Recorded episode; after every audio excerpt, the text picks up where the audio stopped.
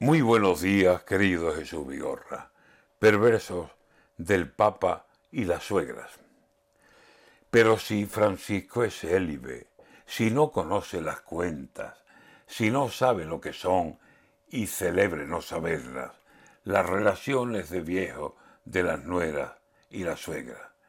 Pero si el Papa es soltero, como escuché en una puerta en una conversación de tres vecinas muy frescas a la hora de decir la verdad que saben ellas, que las tres primeramente fueron en su día nueras y cuando tuvieron hijos a los cuantos años suegras.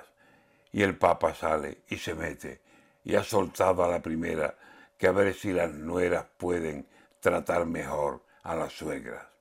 Y se acordó del diablo cuando las mentaba a ellas y después arremetió más duro contra las suegras. Son un poco insoportables. A ver cómo esto lo arregla. Y dice que lo peor se lo esconden en la lengua. Las suegras van a salir con gritos como banderas a recriminarle al Papa tantas palabras severas. Y con las suegras saldrán por otro lado las nueras y van a decirle al Papa que a ver por qué no se acuerda de los suegros y los yernos ¿O es que entre estos no hay guerra?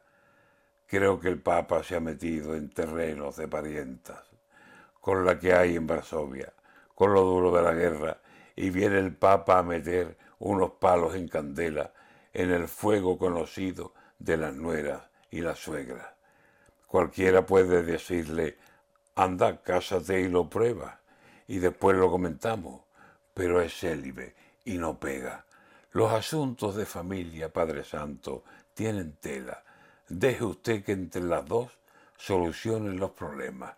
No vaya a ser que al meterse le salpique la refriega y haya voces que le indiquen que se dedique a la iglesia.